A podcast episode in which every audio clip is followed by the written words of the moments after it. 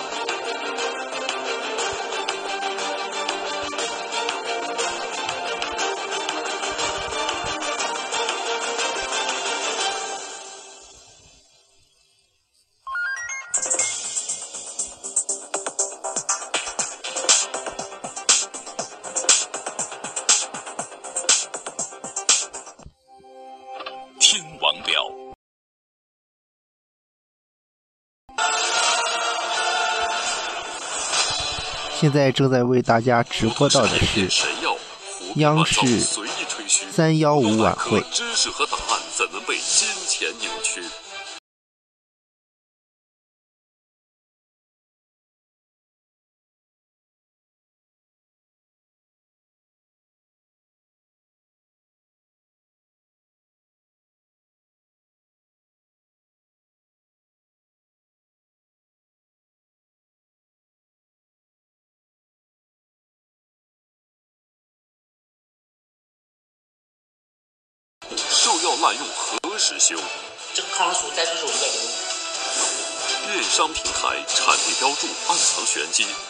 境电商瞒天过海，暗度陈仓。那边和红色五脏进食品。无印良品标说的是签之下日本吗暗藏猫腻，核污染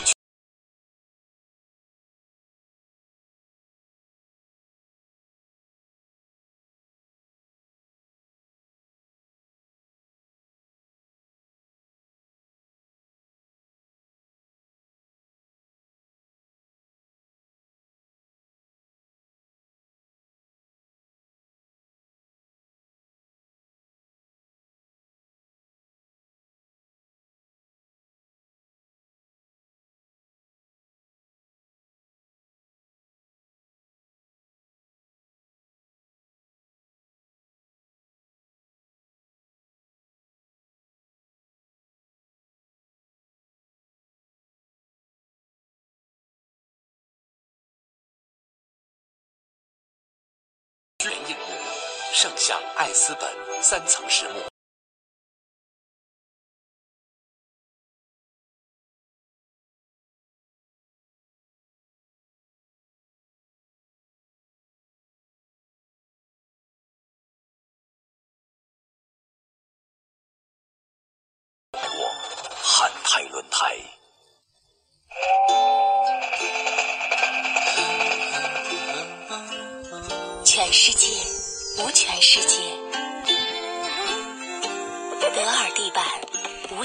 全添加，健康典范。成功的标配。金立 M 二零。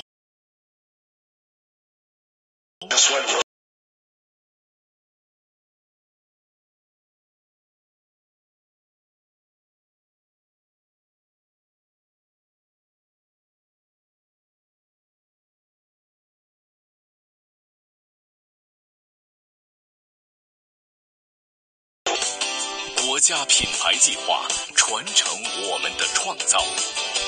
三月十五日，京东国品日，国家品。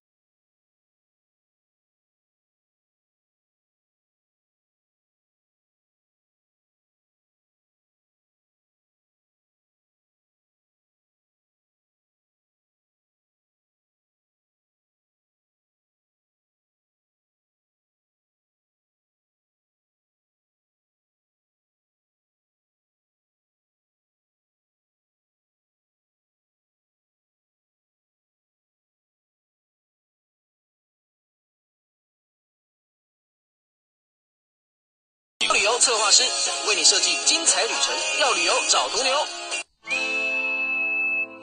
人生有一样东西我绝对不嫌多，就是兄弟。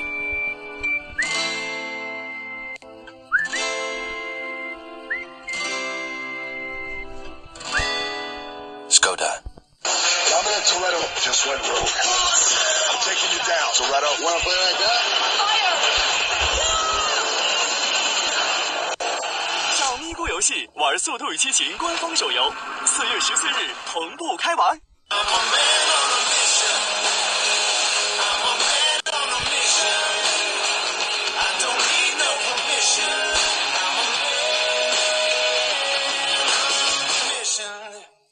Volkswagen。天格地热地板，耐地热的实木地板。天格三元爱丽优奶粉，健康中国宝宝。天格地热地板，耐地热的实木地板。天格三元爱丽优奶粉，健康中国宝宝。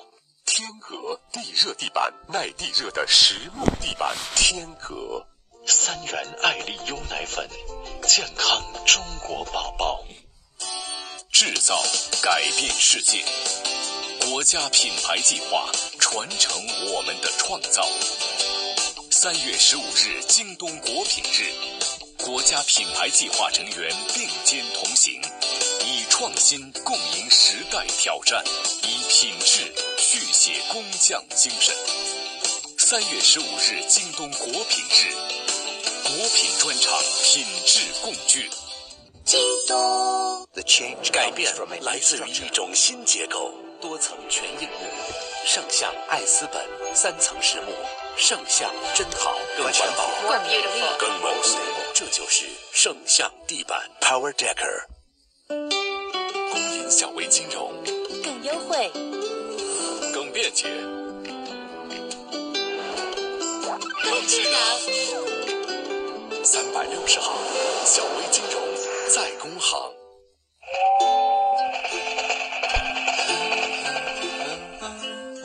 全世界无醛世界，德尔地板无醛添加，健康典范。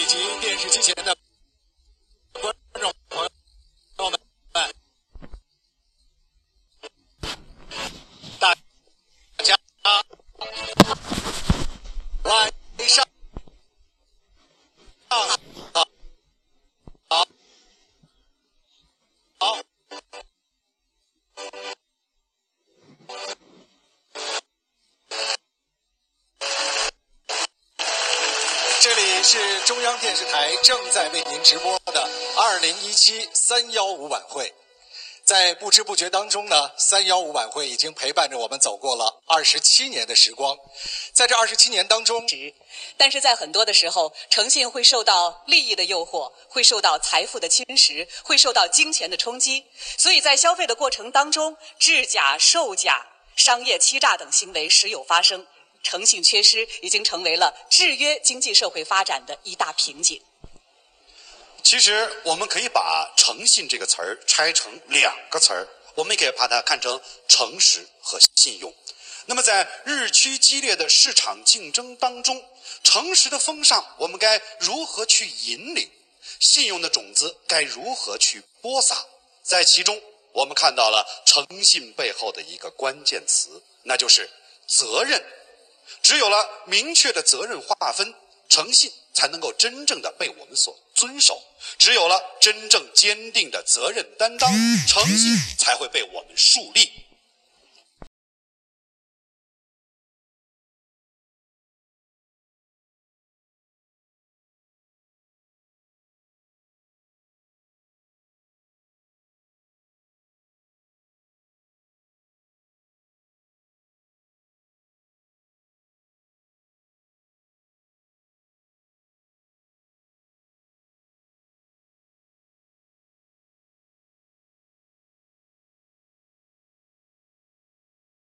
信者寸步难行。我想，如果我们的消费者、我们的企业、我们的政府可以承担起各自的责任，牢牢地建立起一个无信不立、互信互利的市场环境，那么我们所有的这些诚实守信的企业就可以脱颖而出，就可以为我们的供给侧结构性改革开辟一条更加宽广的发展之路。而在刚刚闭幕的两会上，李克强总理也在政府工作报告当中提出，要严肃地查处假冒伪劣、虚假广告、价格欺诈等行为，加强消费者权益的保护，为老百姓营造一个安心舒心的诚信消费环境。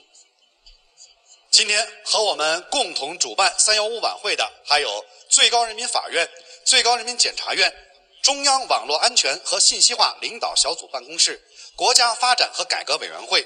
工业和信息化部、公安部、司法部、农业部、商务部、国家卫生和计划生育委员会、国家工商行政管理总局、国家质量监督检验检疫总局、国家食品药品监督管理总局、国家知识产权局、国务院法制办公室、中国消费者协会等政府部门和机构。您除了可以电视收看我们的晚会之外呢，还可以登录央视网来收看我们的网络同步直播。同时，在我们的央视财经的微信公众号和微博也在同步进行直播。您还可以扫描屏幕上方的二维码来和我们进行边互动的交流。在我们的晚会现场呢，还设置了一百五十个的虚拟观众席位，这些观众不但可以在线收看晚会的同时，还能随时发表您的观点，期待您的参与。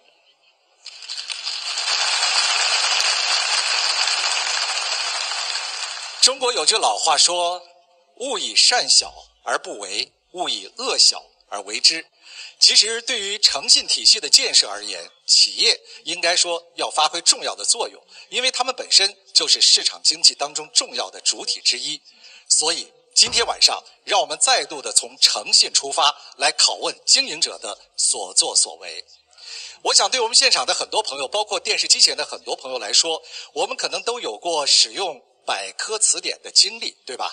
在我们的心目当中啊，厚厚的一大本百科全书，它就代表着科学，代表着权威，代表着严谨。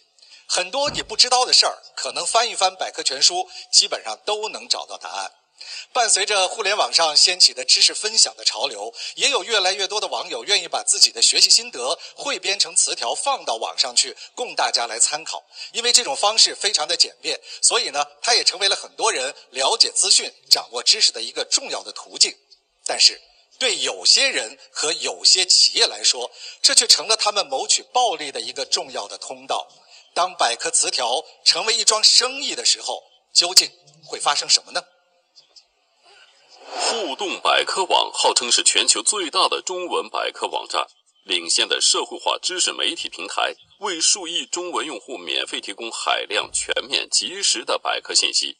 但记者调查发现，互动百科上有些词条却很奇怪。有一个词条名叫“极早五 S”，称含有真核盐藻、极地蛹虫草等五大稀缺成分，被誉为神丹妙药。不仅能美容壮阳，甚至还能明显抑制肿瘤生长。产品见证中，一位肝癌患者服用极早五 S，仅仅七天，癌细胞就不见了。可是如此神奇的产品，在国家食品药品监督管理总局网站上却查不到任何相关信息。词条显示，极早五 S 的拥有者为上海新之源电子商务有限公司。该公司工作人员承认，极早五 S 是他们公司销售的一种食品。对，你新资源食品。我国食品安全法规定，食品广告不得含有虚假内容，不得涉及疾病预防、治疗功能。但新之源公司却能利用百科词条，堂而皇之地将违禁内容发布了出来。因为他讲的是我们，就是就是我们科学上面的知识，而并不是我在推产品。他虽然是在虽然是在侧面的，就是说你打擦边球在推你的产品，用科学的名义进行推广。通过这样的方式，新之源公司产品的销售异常火爆。一个月在我们这边就就这个一个单品，销售将近一万盒。有销售最旺的时候是下单，它就下一万五千盒。在互动百科上，利用这种方式推广产品的词条还有很多，比如 B 三六五酵素、补肝素、神经酸、仙人鞭等产品，各种疗效方面的描述极为夸张。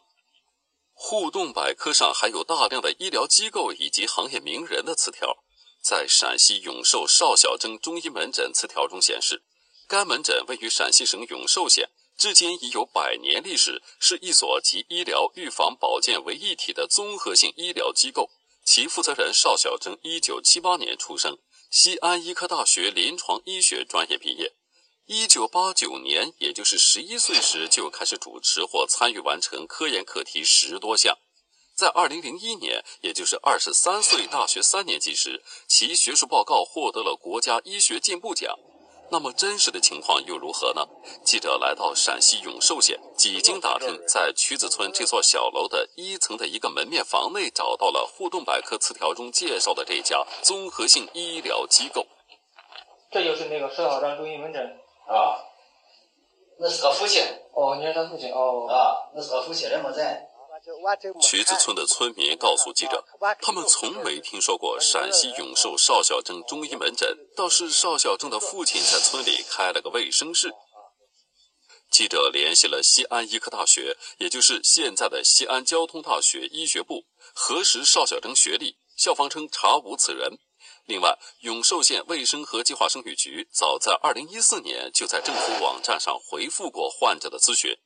经我局核查，我县确无邵小珍中医门诊机构，也无邵小珍个人医疗职业注册信息，请慎重考虑，切勿上当受骗。那么，这么多内容虚假的词条，究竟是如何登上互动百科平台的呢？客服人员在电话中称，互动百科的词条可以通过网站上的入口自己免费创建。嗯，在我们那个网站上，我创建个账号，完了就编辑词条就可以了。呃，需要花钱吗？呃，不需要。那么，内容虚假夸张的词条可以自己免费创建吗？记者打开了互动百科的官网，按照要求进行注册登录后，进入了创建词条的页面。记者虚构了一个名为“鱼油牡蛎粉”的产品，对呼吸系统疾病疗效显著。提交审核后，很快接到通知，鱼油牡蛎粉词条版本已被删除，原因是经评审，内容不适宜作为百科词条被收录。记者又虚构冰糖叶青素、西柚叶酸素等几个产品来创建词条，都遭遇了同样的命运。甚至记者虚构的茯苓盐枣糕，还因为词条名称不符合规范被冻结了。冻结之后，就是这个词儿就锁定了，您就是编不了了，谁上来编都编不了。您可以记个电话咨询一下付费那边。互动百科的客服人员给了记者一个付费部门的电话，记者和对方取得了联系。简单介绍一下啊，免费的是什么呢？免费的话就是您自己直接可以免费创建小词条，然后这种的话我们是参不参与的。然后第二种的话是本身我们百科就是商业化的嘛，就是我们是可以在一些相关的这种百科词条里面就可以放您的这种广告，我们收您的是广告的费用，就本身建创建这个词条的话我们不收费用的。但是您假如说您要是没有费用的这种情况下的话，我们是不给您创建的。等于是，呃，我必须得买你们的广告，买你们的这种推广，附带着把这个词上去，是这个意思不？对对对对，不付费不给上，交了钱就能上，真的是这样吗？记者声称要上一个保健食品的词条，互动百科的工作人员要求除了支付所谓的广告费，还需要提供公司的营业执照、经营许可证以及保健食品广告审查表。但是记者手中只有一家公司的营业执照，根本没有另外两份材料。如果说是像您说的，如果说没有太齐全的这个资质的话，我们会想办法给去弄。一般你比如说像做保健品的，可能要保健品的一些资质的那种广告审查表，小公司很多都是没有，这个我们也知道啊。所以我们这边的话，可以可以去操作这一块。负责与记者接洽的业务员承认，经他的手创建了互动百科词条的保健食品，有资质的少之又少。说实话啊，咱这种保健食品资质少，有资质的少。真的，我遇到的很这么多客户里边，有真真正他资质特别全的太少了。哦，十个里面能有几个？是有一个就不错了。是吗？对。在缴纳了四千八百元，开通了一个名为“百科词条认领”的服务后，因为名称不符合规范冻结的词条“茯苓盐枣糕”被成功创建，后面带着一个已认领的标志，成为了互动百科千万个词条中的一员。而且买一赠一，还可以免费创建另一个词条。于是，借着虚构的另一个产品“肉桂地龙蛋白素”的词条，也很快出现在了互动百科上。就这样，在没有任何相关资质，也没有保健食品批号的情况下，虚构的产品就这样顺利地登上了互动百科的平台。本品是保健食品，减少三高危害等功能性描述醒目呈现。这位互动百科的业务员告诉记者，不仅产品可以花钱上，人物同样也可以创建一个就是医生或者医学专家这样的词条，费用大概是多少？他是现在是这样的，现在是呃一年是一九八零，比如行医资格呀，这这种的不用提交吧？没有，不需要。在缴纳了一千九百八十元之后，这个记者虚构的老中医王旭之成功登上了互动百科，个人简历、科研成果、专业特长一应俱全。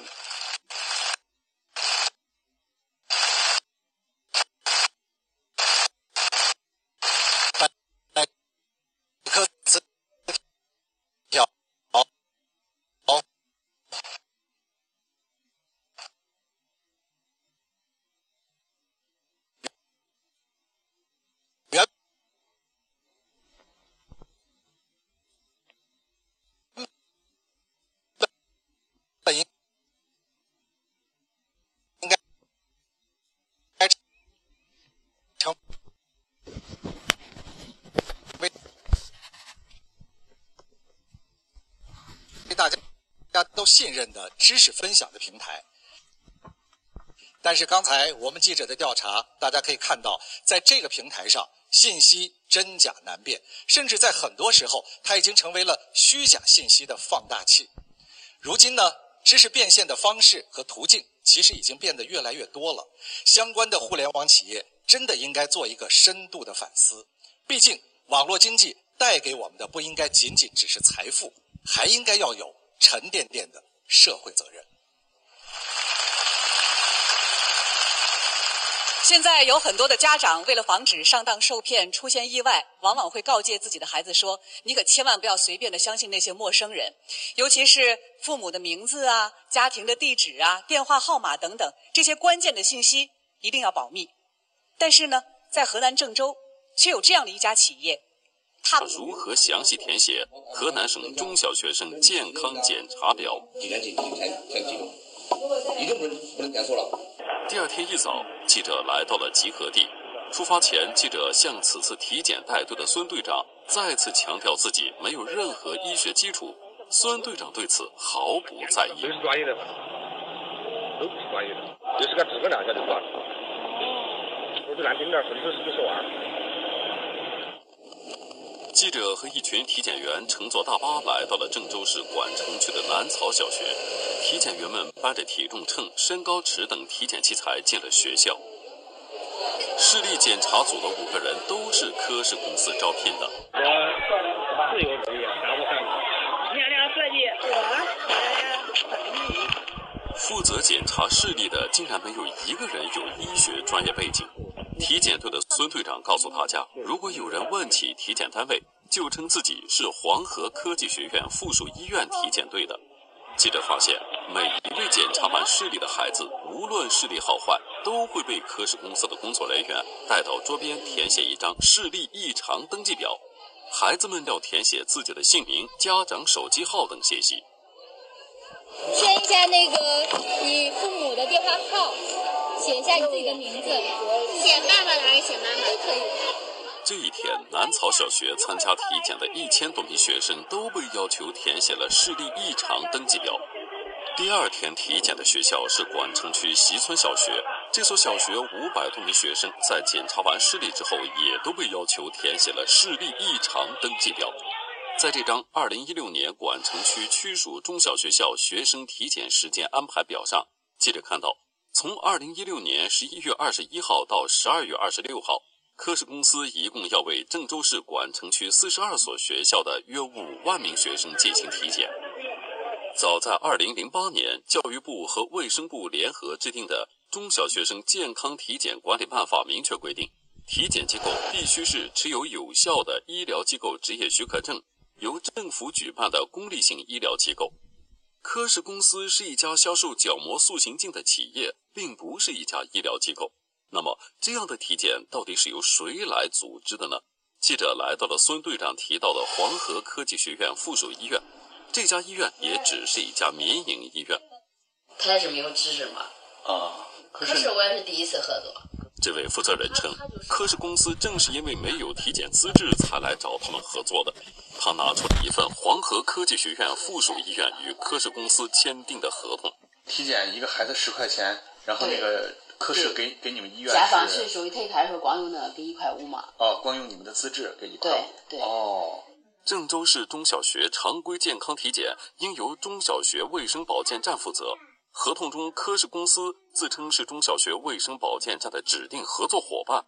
一个学生的体检费是十元，最终由科室公司和黄河科技学院附属医院协商后进行分配。他把别的都找好了，俺就出个内科和外科。记者了解到。科室公司在郑州市已经组织了多年的中小学生健康体检工作。那么，科室公司为什么煞费苦心要组织这样的体检呢？我们现在的公司说白了，跟他们合作是主要就是拿这小孩的信息。他为了拿学生，给他弄弄眼睛。郑州科室公司的总部位于郑州市金水区的一栋居民楼内。在这里，记者见到工作人员在将大量的视力异常登记表进行整理录入。把这些资料对应的学校、对应的班级跟名字、电话直接登录进去。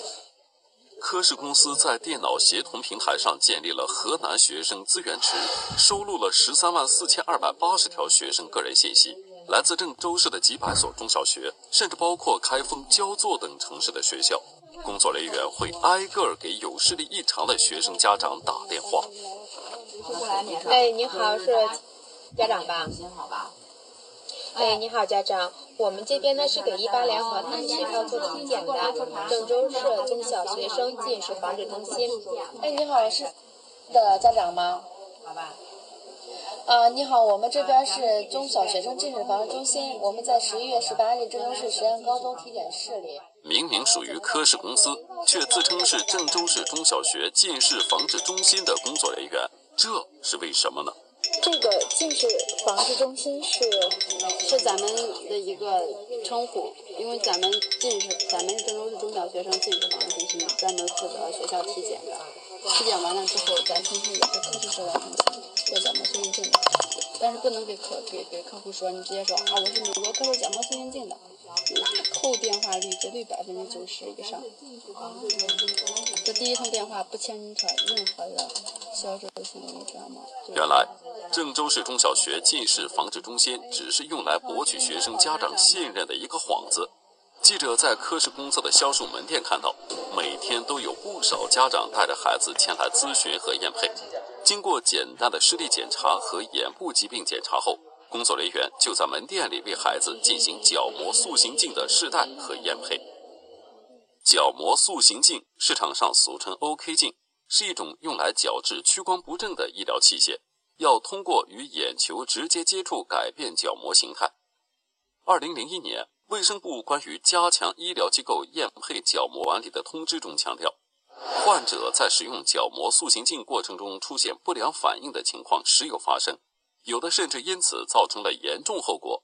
为保证医疗安全，维护患者权益，现就医疗机构验配角膜塑形镜的职业管理提出以下要求：角膜塑形镜必须在具有医疗机构执业许可证的二级及以上的医疗机构进行验配，并且要求该医疗机构验配人员中的医师应具有中级以上眼科医师职称，技师要求具有中级以上技师职称，并需在眼科医生的配合下完成验配工作。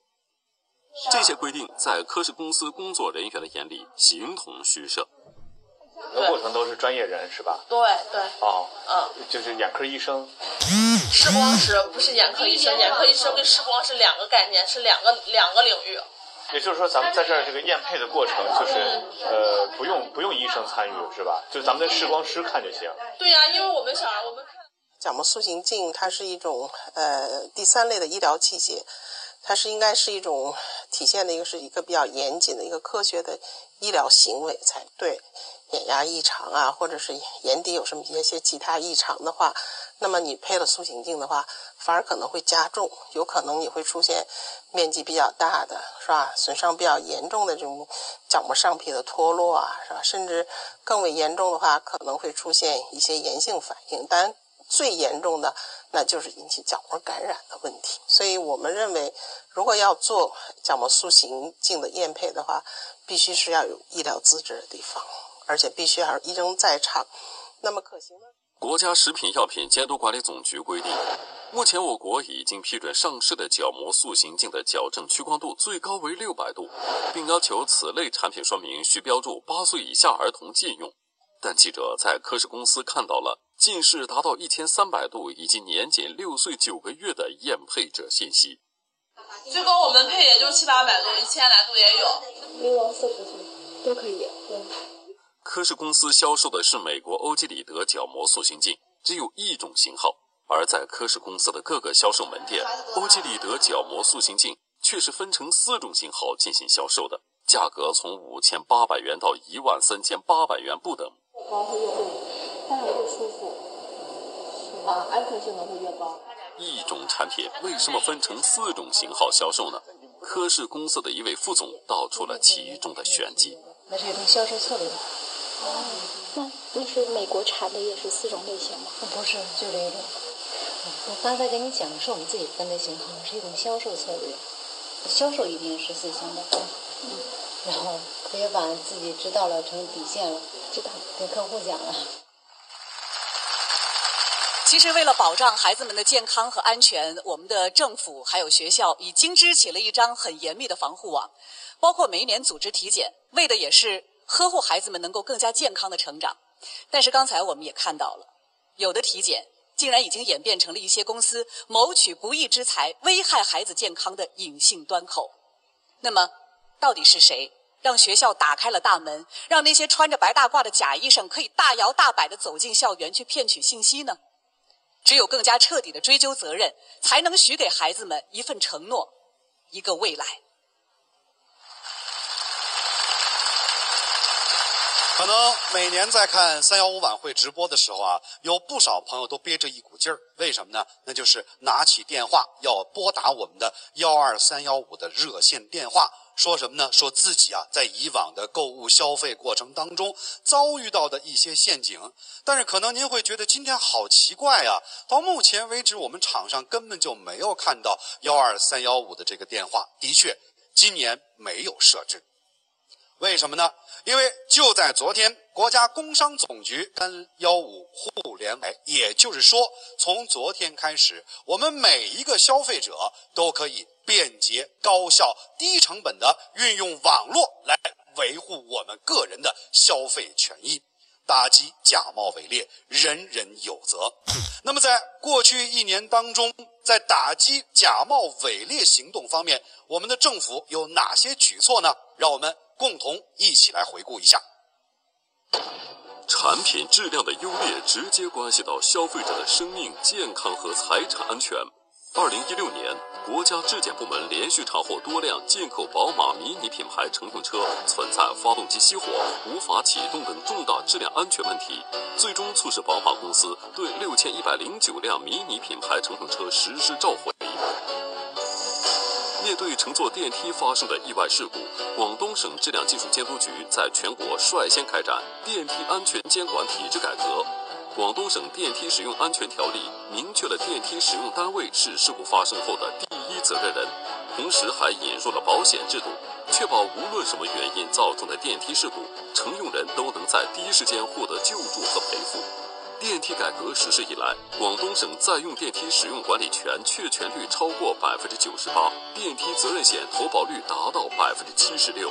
二零一六年，全国质检系统还深入开展质检立件和双打专项行动，立案查处各类质量违法案件三点六万起，全年缺陷汽车召回数量达一千一百三十三点五三万辆，召回消费品六百一十八点四万件。国家工商总局二零一六年加大了对重不公平合同格式条款违法违规现象的整治力度，纠正涉嫌违法违规格式条款一万两千六百七十三条，立案查处三千二百六十五件。国家工商总局开展网络市场监管专项行动，打击刷单炒信、虚假宣传，提请关闭网站三千一百八十三个次，查处网络违法案件一万三千三百九十一件。网络购买商品七日无理由退货暂行办法今日起正式实施。全国幺二三幺五互联网平台建设一期正式上线运行，全部功能将于今年底建成运行。平台建成以后，各地消费者可以随时随地通过互联网、移动互联等方式进行投诉。二零一六年，中国消费者协会启动电商消费维权绿色直通车平台，降低远程维权难度。就雷沃重工正三轮摩托车问题，首次提起消费民事公益诉讼。为达到普及金融知识，提高广大消费者金融风险防范意识，中消协联合二十九个省市，大力开展了金融消费教育活动，打击假冒伪劣，保护消费者权益。政府在行动。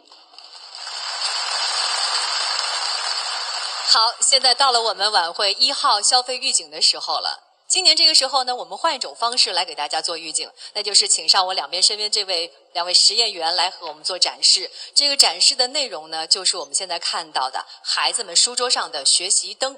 说到给孩子买东西啊，家长是非常的上心和用心了。家长都认为这样的学习灯啊，一定要配备 LED 的灯泡，因为在于家长看来，LED 的灯泡呢是更加的省电、更加的环保，而且呢它的照明效果比一般的荧光灯和白炽灯来的要更好一些，有利于保护孩子的眼睛。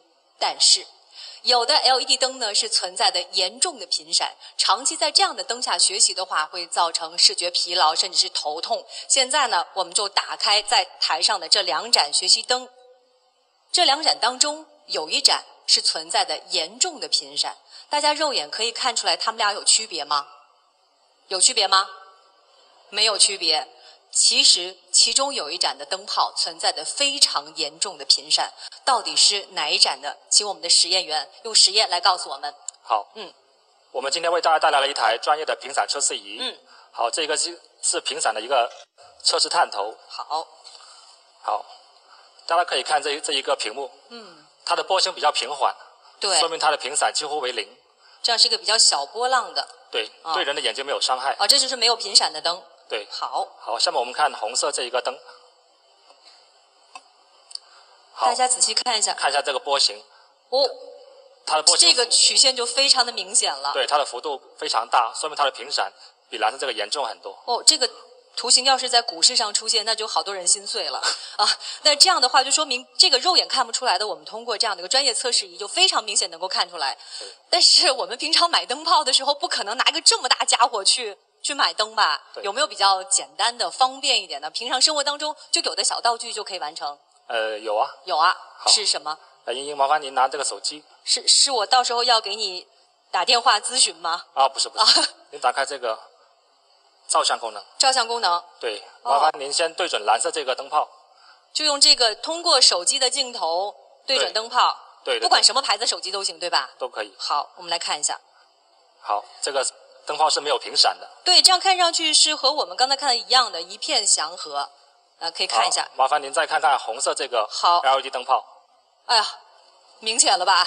这就是非常明显的严重的频闪了。所以呢，看来用一个小小的手机，我们大家平常都有手机，都能够自拍的时候，在买灯泡的时候，一定拿手机来照一下这样的频闪。但为什么这个灯泡我们看起来都一样？它的频闪是什么原因造成的呢？LED 频闪质量的好坏的，嗯，它的秘密在于这个横流芯片上。横流芯片。对，嗯、如果带有这个芯片的 LED 灯的话，它的价格会比较高。会高多少？大概高两到三倍。哦，所以呢，我们不能贪图这样一个便宜。比如说买 LED 灯的时候，两点：一个不能贪图便宜，另外一个呢，想要检测这个灯有没有频闪，非常简单，拿起手机，用镜头对准它，就能够知道什么样 LED LED 灯泡没有频闪了。在这，谢谢两位实验员告诉我们这样一个小技巧，谢谢。好，接下来呢，要接下来要一起来说一说饲料当中的非法添加剂。一说到这个话题啊，可能大家第一个会想到的就是瘦肉精。二零一一年，当瘦肉精被曝光之后呢，政府部门就制定了很严格的添加剂使用规范，同时也加大了对饲料非法添加剂的整治力度。但是现在仍然有一些企业在往饲料当中非法的添加各种药物，和监管部门玩起了障眼法。一起来看一看记者的相关调查。济南市章丘区永良塔兔养殖场年出栏肉兔近万只，在这里记者看到，负责人李老板在给兔子拌饲料时，还要再添加一种黄色粉末状物质。几号这个？哦。李八村的这位塔兔养殖户告诉记者，他也要添加葵乙醇。葵乙醇长期使用会蓄积在动物体内，诱变细胞染色体畸形。此外，还会造成耐药性，给人类身体健康带来潜在危害。正因如此，我国2005年版兽药典以及饲料药物添加剂使用规范都明确规定，葵乙醇适用范围35公斤以下的猪禁用于禽，禁用于体重超过35公斤的猪，休药期35天。然而，这一规定在部分养殖户这里却被抛在了脑后。记者调查发现，在塔兔养殖中被滥用的兽药不只是葵乙醇，因为它这个作用很好，嗯，它它是它促性张良，这也不让特特差。这叫什么名字？这个硫酸新霉素，硫酸新霉素。嗯，这啥这个？黄葵药的。实际上，这些都属于抗生素类兽药，其适用范围并不包括兔子。然而，这些养殖户并没有严格执行。记者很是诧异，硫酸粘菌素、磺胺喹恶林等这些看上去如此生僻的名字，养殖户却已经相当熟悉。在嘉祥县的这家兽药店，这些产品名字听起来就没那么生僻了。速肥肽造肉一号，老板表示，这是属于添加剂类的产品，在当地养殖户中颇受欢迎。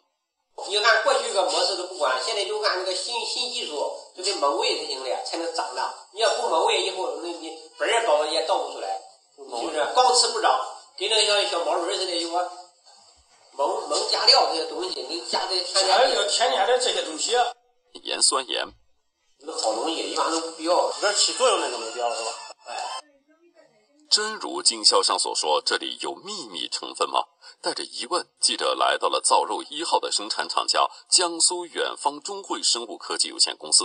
总经理李晓峰承认，造肉一号中起关键作用的成分，他们是不会标注出来的。告诉你，我们的产品标的东西，主要作用不是在，都不是标的这些东西。那么，这个造肉一号里没有标示出来的神秘成分究竟是什么呢？一些这个西药，就是人用西药。至于这种人用西药具体是什么物质，负责人表示，这种核心机密是不会对外透露的。但他同时表示，公司的主打产品胃霸也偷偷加入了人用药，能使猪傻吃酣睡猛长。这个成分是我们这个用来保产品文化的，实际上起作用的不是这种东西。这种 我们是主要是一个刺激这个这个内分泌的一个一个东西，它主要促进这个这个体内这个这个生长激素。所以我们这个人人他们用人人人药是吧？哎，人药。实际上，由于给动物添加人药，可能会导致药物残留，甚至使病毒产生耐药性。我国兽药管理条例已明确禁止将人用药用于动物。不仅是远方中汇，成武县旺泰饲料有限公司生产的速肥肽也同样添加了秘密成分。有一点成分都有，但是还有一些保密的成分，绝对不给你这些东西都都都不说，都不标，都不标。公司总经理袁绍旺一再表示，只有和他们深度合作，才能透露速肥肽的秘密配方。在交了三千元技术服务费后，袁总经理把速肥肽的配方交给了记者。这个秘密配方与其产品外包装上所标注的配方相差甚远。外包装上标注的是多种维生素、肥肽素、氨基酸等，而这个秘密配方中却是赖氨酸盐酸盐、葵乙醇、有机铬等。记者看到，在葵乙醇的后面还标注着“必须”二字。主要还是一个葵醇，因为这个葵醇跟其他药物不犯开，犯开的少，还有一定的促进促使效果。在旺泰公司的原料库房，记者再次见到了奎乙醇。好的，好的，这就是葵乙醇。农业部早在2009年就曾发文并整治葵乙醇滥用现象，近年来更是多次制定兽药残留监控计划，其他监管部门也一直在不断加大对葵乙醇等兽药残留的检测力度。然而，袁经理表示，他们有的是对策。葵乙醇不用了，换成黄霉素，交替的用。换成黄霉素。黄霉素，嗯，万一传的时候，这个葵乙醇稍微有点残留，但是黄霉素它查不出来。记者在江苏、河南等地调查发现，在饲料添加剂中滥用兽药的现象并非个案。后期增重浓缩型是郑州百瑞动物药业公司的主打产品。销售部侯经理给记者拿出了他们在河南省畜牧局的备案表，显示标号为 ZBY 七二的后期增重浓缩型产品是一种无药添加剂。所有那那都是河南省畜牧局干的账嘛？你看。它这里面就是，呃，严禁用西药。果然，在该产品外包装的配料表中，记者没有看到其他兽药成分。然而，侯经理向记者透露，他们实际是添加了一种叫做二氢吡啶的药物。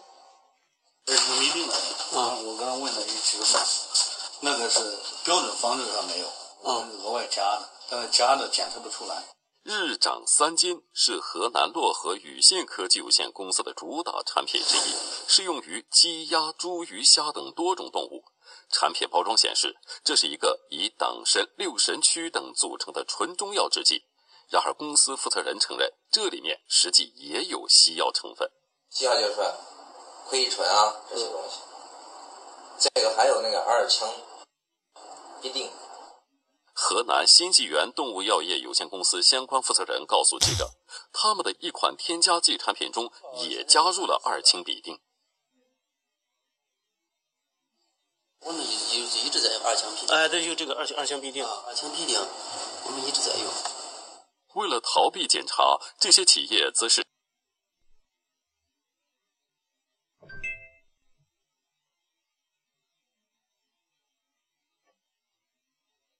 产品标注与实际成分完全不一样，表面一套，背后一套，玩起了瞒天过海的伎俩。我看咱这正规包装挺走啊，啊。我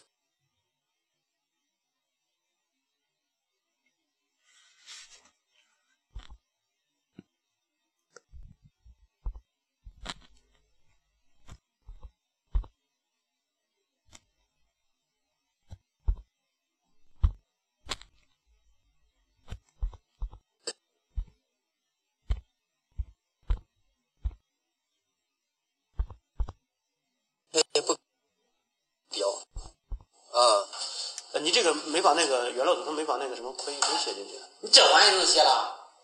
不能写啊。这药啥的你写写过了，这玩意儿不写。那你产品上这个二氢吡啶标不标呀？不标。不标。那标上不坏。而对于如此滥用兽药所带来的耐药性等危害，一些从业者其实是心知肚明的。这个抗生素给这个动物，今天给它吃的嘞，嗯，今天给它吃了，明天都杀了它了，嗯，它没有停药期，它没有停药期，这个抗生素在这个肉里边都有残留。人吃了这个带抗生素的药以后，再打抗生素就不起作用了，必须加大量，就产生一种耐药性。你看看啊，他们明明知道会产生这么大的危害，但还是肆无忌惮的再往里面添加。在这儿呢，还想跟大家补充一句：我们这儿所说的耐药性，并不仅仅是指某一个个体。从长远，那么为了保证我们国内居民的食品安全，我国政府也在第一时间宣布禁止进口来自于核污染地区的食品。那么而今，六年的时间已经过去了，这则新闻恐怕我们不少人都已经抛到九霄云后了。但是，让我们没有想到的是，来自于这些地区的食品，居然已经悄然地出现在了我们国内的市场上。二零一六年九月，深圳市市场和质量监督管理委员会市场稽查局的执法人员发现，一些跨境电商平台上都在销售来自日本的食品，有奶粉、麦片、大米、酒类等。网站的商品详情介绍中，这些食品产地一栏仅标明是日本，而没有更为详细的地址。那么，这些食品到底是产自日本的哪里呢？呃，您说的这个辐射区可能都是网网上流传的这个什么新闻，但是这个呢，可能每个客户理解都不一样，这个我们也没有办法到日本那边去探测它那边的一个辐射，所以这个看您自己考虑。有如果有这个问题，我们肯定都已经做下架处理了，不会还在上面销售的，所以这个您放心。真的像他们说的这样吗？这些食品到底产自日本什么地方呢？记者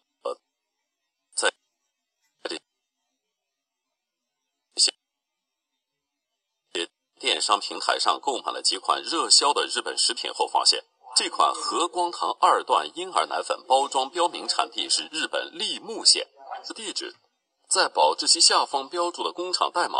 记者经过查询后发现，生产工厂在日本立木县清源工厂。这款日本养命酒外包装上产地是东京都。既然这些产品的外包装上都标有详细的产地，为什么销售这些产品的商家却没有标明呢？对照国家质量监督检验检疫总局关于进一步加强从日本进口食品、农产品检验检疫监管的公告，日本立木县、新泻县还有东京都等都位列禁止进口的名单之中。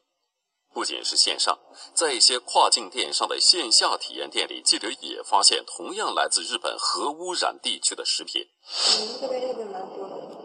新闻归新闻，卖东西卖东西。那么这些国家明令禁止进口的来自日本核污染地区的食品，又是如何流入国内的呢？深圳经典人员贸易有限公司主要业务就是批发日本食品。记者发现，网站上提供的地址竟然是丰湖干货特产城里的一个摊位。记者在这里见到了该公司的一位负责人连经理。连经理承认，他们公司热销的这款卡乐比麦片的确是来自日本的核污染地区。这种这种东西呢，很敏感的，你也知道，有一些日本的东西，他说那边核辐射，不让进食品。虽然国家明令禁止进口，但他们公司还是有办法逃避监管。有一些没办法，可能可能就没有通过海关。深圳市有棵树旗下的深圳海豚跨境科技有限公司，号称是中国进口母婴用品最大的供应链平台，为国内众多的电商提供货源。在公司的网上商城里，记者同样看到了禁止销售的卡乐比麦片。公司销售部经理跟记者一再强调，这款产品是通过正规渠道进货的。所有产品我们进不是正规渠道进口，所以就算这个国家，如果你产品有问题，绝对是不可能让你进口的。我们都是为他们工作的，所以这个是没有问题。那么，深圳海豚跨境科技有限公司又是如何通过正规渠道进口的呢？张经理介绍，他们是先进入到国内的保税区。然后再以邮寄快递的方式单独发货给消费者。跨境产品，就是说它进到大批量进到国内的保税区是还没有进行交税的，等到客户下单了，然后一个包裹出去的时候再交税的。保税区我们在天津，然后在深深圳、前海、杭州仓，我们都是有保税区仓库的。这是海豚公司销售的卡乐比麦片，同样来自核污染地区的利木县清源工厂。在海豚公司向执法人员提供的材料上显示，该产品本的大板直接运到天津港，并没有显示出跟核污染产地有关的信息。记者在调查中了解到，海豚公司主要是以批发为主，公司的负责人承认，百分之九十九的产品都批发给了其他一些电商平台。还有一个单都上百万的。二零一七年二月二十一日，深圳市市场监察局对深圳有棵树公司进行执法检查，在该公司天津的保税区仓库里查获了近两万袋来自日本核污染地区的卡乐比麦片。从这一款产品的一个销售的数量一千万左右。深圳市稽查局在执法检查中还发现，一些实体超市里销售的日本食品。同样涉嫌来自日本核污染地区，在无印良品超市，一些日本食品的外包装上都被贴上了产地为日本的中文标签。但是，当揭开中文标签后，露出了这些产品的真实产地为东京都，名列禁止进口名单。呃，它的呃原产国虽然标的是日本，被贴的那个标识是写的是东京都丰岛区。在一家永旺超市，执法人员也发现了同样的问题。这回本地竟然为核污染的新泻市。深圳市市场监察局发现，国内涉嫌销售日本核污染食品的网上商家，初步统计已达一万三千多家。针对这一问题，他们将展开全面的清理行动。一万三千多个商家，这还是我们的监管部门进行的一个初步统计。这个数字是多么的可怕呀！难道这些商家不知道国家有相关的法规吗？难道这些商家不知道这些食品有可能给他们的同胞带来健康上的损失吗？他们当然知道，他们只不过无视了“责任”二字，无视了“良知”二字，妄图通过一个中文的标签就蒙蔽上我们所有人的眼睛。如果说核泄漏的这个漏洞，我们可以用钢筋水泥来封堵的话，那么在食品安全上的漏洞，我们就应该用严厉的惩罚来进行封堵。习近平总书记曾经用四个最严来强调对食品和药品的安全监管。这四个最严当中呢，包括了最严谨的标准、最严格的监管、最严厉的处罚和最严肃的问责。它充分体现了党中央和国务院对于食品和药品安全监管的高度的重视，也体现了对百姓身体健康的深切的关注。那么，在过去的这一年时间当中，我们全国的食药监部门，他们为保障食品和药品的安全，出台了什么样的一些重要的举措呢？让我们一块儿来看一看。二零一六年，进一步提高食品安全治理能力和保障水平是政府工作的重中之重。六月，国家食品药品监督管理总局出台了《婴幼儿配方乳粉注册管理办法》，对婴幼儿配方乳粉产品配方实行注册管理。严格限定申请人资质条件等，将婴幼儿配方乳粉管理上升到药品监管级别，从源头、生产过程、销售实行全程严格监管。在最近的一次抽检中，二百二十四批次婴幼儿配方乳粉全部合格。七月，国家食品药品监督管理总局出台了《网络食品安全违法行为查处办法》，对网络订餐的经营者、经营范围以及食材都进行了严格规定。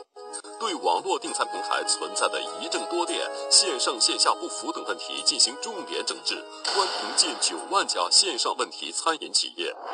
二零一六年，全国食药监系统会同有关部门共查处食品药品、医疗器械、化妆品案件二十九点三万件，实施明厨亮灶的餐饮服务单位达九十点二六万户。二零一六年，公安部继续保。持对食品药品违法犯罪的严打高压态势，重点打击网络食品药品犯罪行为，全年破获食品犯罪案件一点二万起，药品犯罪案件八千五百起。二零一六年，农业部会同公安、工商、质检等部门积极开展农资打假专项治理行动，严厉打击假劣农资坑农害农行为，检查农资生产经营主体一百三十二万个，整顿市场四十三点二万个次。联合公安部加强地沟油、水产品、兽药等领域突出违法问题的源头治理，落实四个最严的要求，切实保障人民群众舌尖上的安全。政府在行动。好，接下来要发布今天晚会的二号消费预警了。现在在生活当中啊，有关于食品的留言实在是太多了，需要我们大家冷静下来，用科学的常识来分析、来破解它。这样好了，今天在我们的现场呢，我们就来做一个小调查，来看看大家辨别网络留言的能力怎么样。大家现在往后看。在您的视频上面有个非有五道题，这五道题呢，其实我们平平常生活当中啊，可能都有碰到过。你看，这第二道题就是我从小听到大的这一题，说是菠菜富含铁元素，是补铁蔬菜。第四道题说的是炒菜啊，最好用铁锅，可以补铁。不知道为什么我们好像特别缺铁啊，这么要补铁。这五道题的表述当中，哪些是正确的，哪些是错误的？电视机前观众朋友呢，您也可以来扫描屏幕下方的二维码，登录央视财经的微信公众号，一起来和我们现场观众来答题。当然，答案稍后给大家公布。公布之前，我们再来看看几张照片。这几张照片呢，是从网络上前段时间非常火的视频当中截取出来的。这几张照片里呢，我们看到实验者呢是拿纸巾放在了橙色的饮料当中搅拌了之后。饮料变成透明的白色的了，大家都在想说，我是不是喝了那么多年的假饮料？说实话，这段视频呢我没有看过，所以今天我们在现场就来还原一下这个视频。来，有请我们的实验员，有请，欢迎欢迎。哎，你好。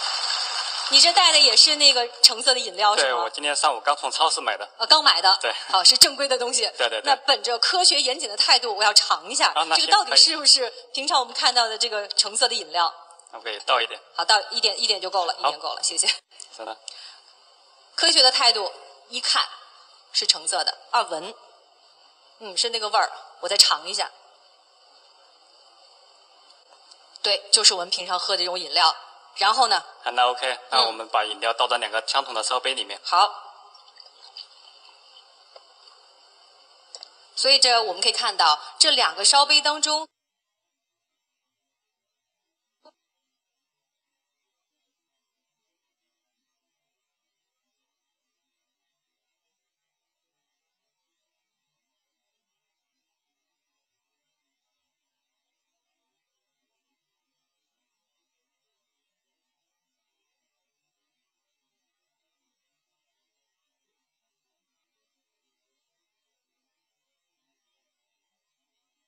然后快速搅拌就可以。快速搅拌是吧？对对对。那我把话筒放下来啊。嗯，好。然后我们一般在实验室搅拌一分钟，它那个效果就比较明显了。不过以我们现在的搅拌速率呢，可能有个十几二十秒，应该效果就会比较明显。然后我们看看颜色会不会有比较大的变化呢？稍后结果揭晓。好，我拿东西把它捞出来。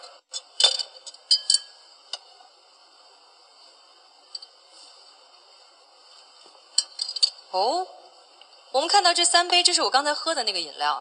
这个是用您挑选的纸巾搅拌的，这是我挑选的纸巾，颜色明显浅了很多。为什么会出现这样的变化？啊，其实秘密就在你选的这个纸巾上。我这张纸巾吗？啊，对。有什么区别？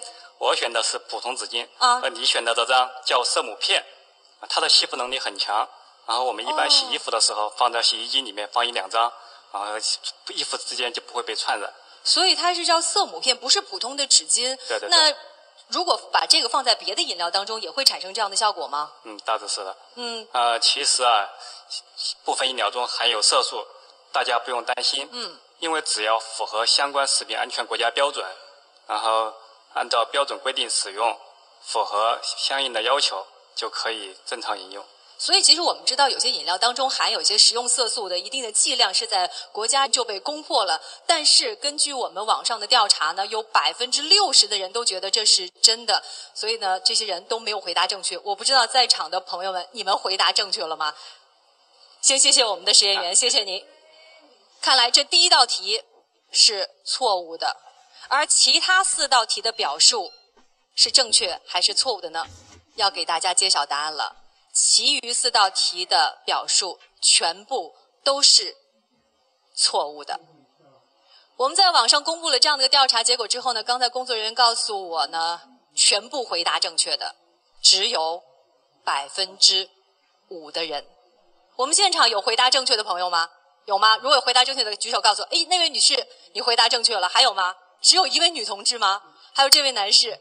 好，慢慢都举起来了。看来我们现场还是有明眼人，但是从这样一点呢，非常明显的发现了，我们大家在这样一个消费环境的信心，有的时候可能就被短短几分钟的视频所击破了。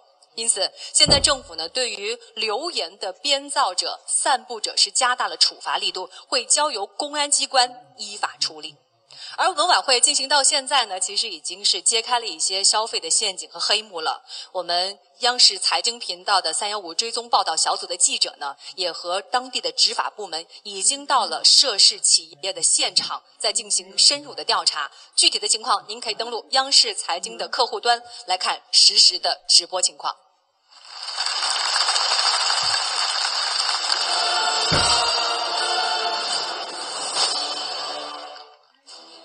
鞋底，谎言瞬间被戳穿，是失误还是虚假宣传？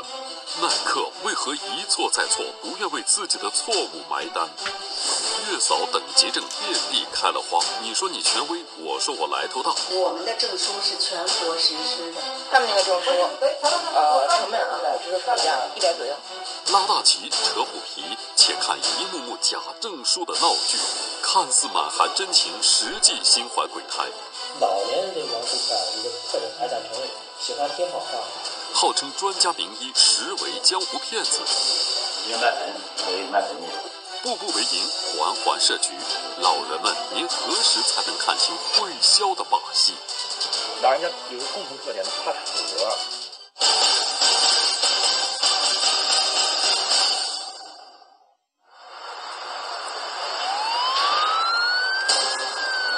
公安部发布 A 级通缉令，诈骗徐玉玉钱财的犯罪嫌疑人全部。广东警方侦破了一起特大跨国电信网络要坚持全链条、全方位打击，坚持依法从严从快。各部门联合发布了防范和打击电信网络诈骗犯罪的通告。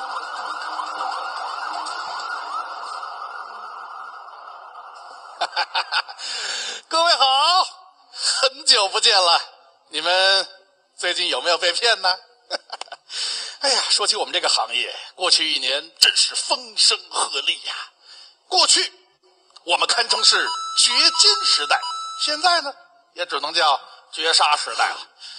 俗话说得好，小心驶得万年船。哎，我就是这么做的，不然 过年都得在那里边过了。呃，人家财经频道说了，只有高风险才能换来高回报。说真的，日进斗金的滋味让人欲罢不能啊。虽然你们那个手机上啊，什么防骗的信息天天没完没了，啰里吧嗦，有什么用啊？我就觉得呀，哎，只要人类存在一天，我们这个行业就会一直兴旺下去。那位老先生问了，哎，你凭什么这么自信呢？我凭什么这么自信？因为我深知，每个人的内心里都居住着两个魔鬼，一个叫贪婪。嘿嘿，一个叫恐惧。接下来就让各位见识一下，什么叫做见钱眼开，什么叫做惊弓之鸟。好戏开演了。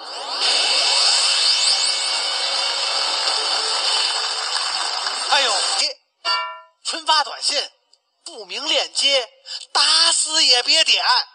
还有什么？你中奖了？冒充公检法，我是你领导，这都是骗子的伎俩。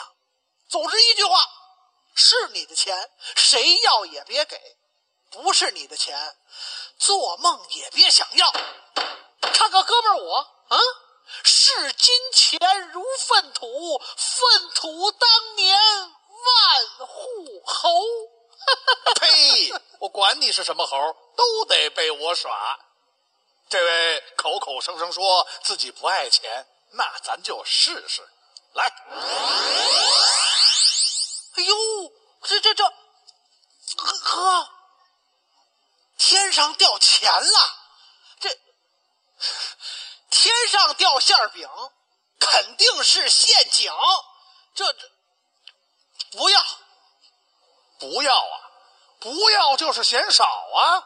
来，咱换一样，走。哎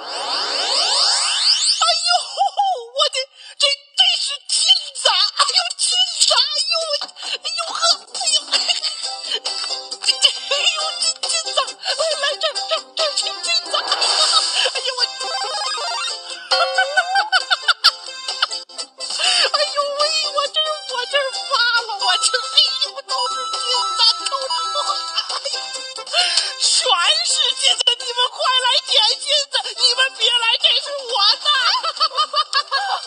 哎呦，我的天哪，这么多钱！哎呀，这这这这！这谁的钱掉了呀？这是你的吗？是。哎呦，你踩着我钱了！太有意思了！我得发给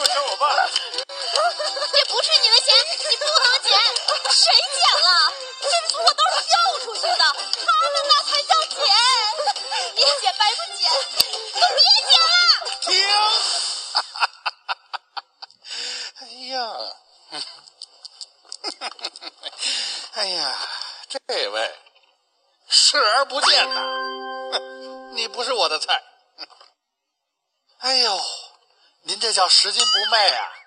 我服了你了。这三位好，贪得无厌啊！就这样的人，我骗他一次，他能上当两回。好了，去吧。刚才各位已经见识了什么叫见钱眼开，接下来您将看到的就是惊弓之鸟。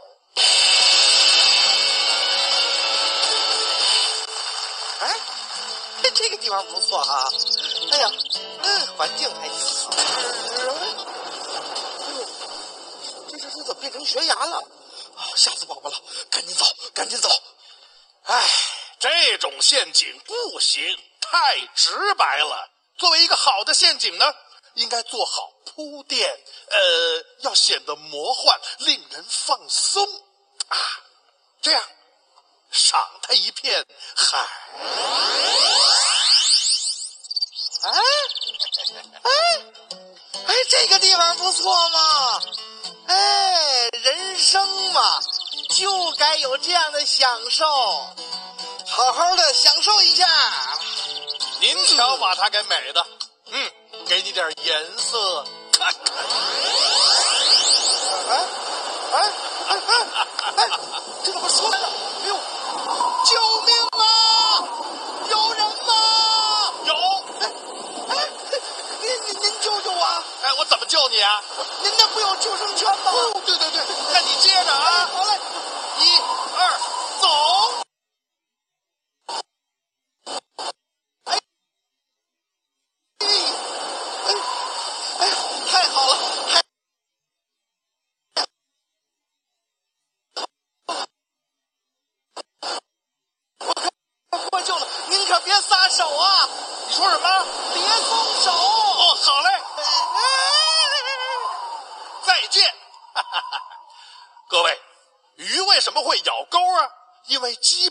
不择食。爱丽丝，以上的实验证明了我们这个行业得以生存的土壤基础。只要你贪财，就有可能打开欲望的口子；只要你怕死，就很容易钻进恐惧的牢笼。哎，你就是我砧板上的菜，我想怎么削就怎么削，削削削！我们接着瞧。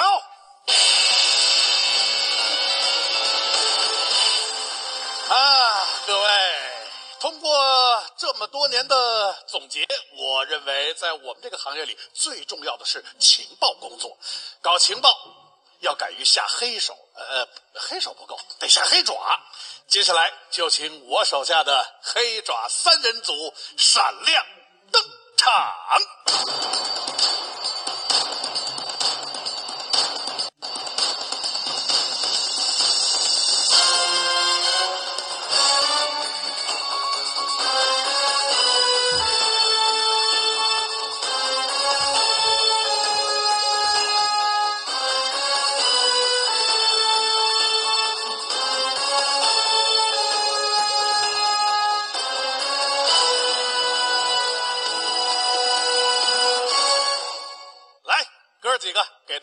亮亮咱的本事。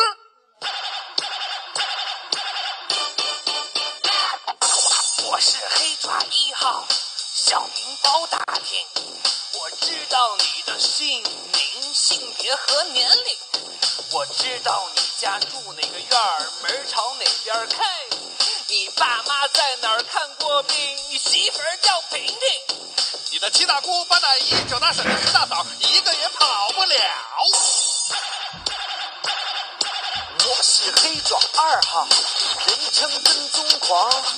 调查你的蛛丝马迹，我最擅长。你几点睁开眼？你几点起了床？你几点走出家门？你几点开始忙？陪你出差几个人？你跟谁开的房？你昨天晚上吃的那个方便面，喝了几根火腿肠？虽然我排老三，但我本事不一般。只要我出马，都是要案大案。你的微信红包、支付宝里面有多少钱？你的卡号、密码、交易信息，我知道的比你全。哎，他们仨不停的干，我才能不停的赚。我财源滚滚，源源不断，源源不断。我财源滚滚，源源不断，源源不断。耶！好了，哥几个。忙起来吧！接下来向大家介绍我的最新研究成果。